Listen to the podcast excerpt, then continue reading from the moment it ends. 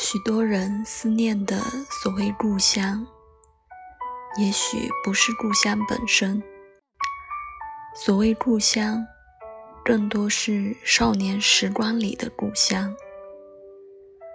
所以，故乡在你离开的一瞬间，其实已经失去了，随着时间跑走了。你再回去，也只是尽量找当年的余韵，找那些还没有变化的地方。假装时间并没有走，我们并没有长大，一切还如少年时一样。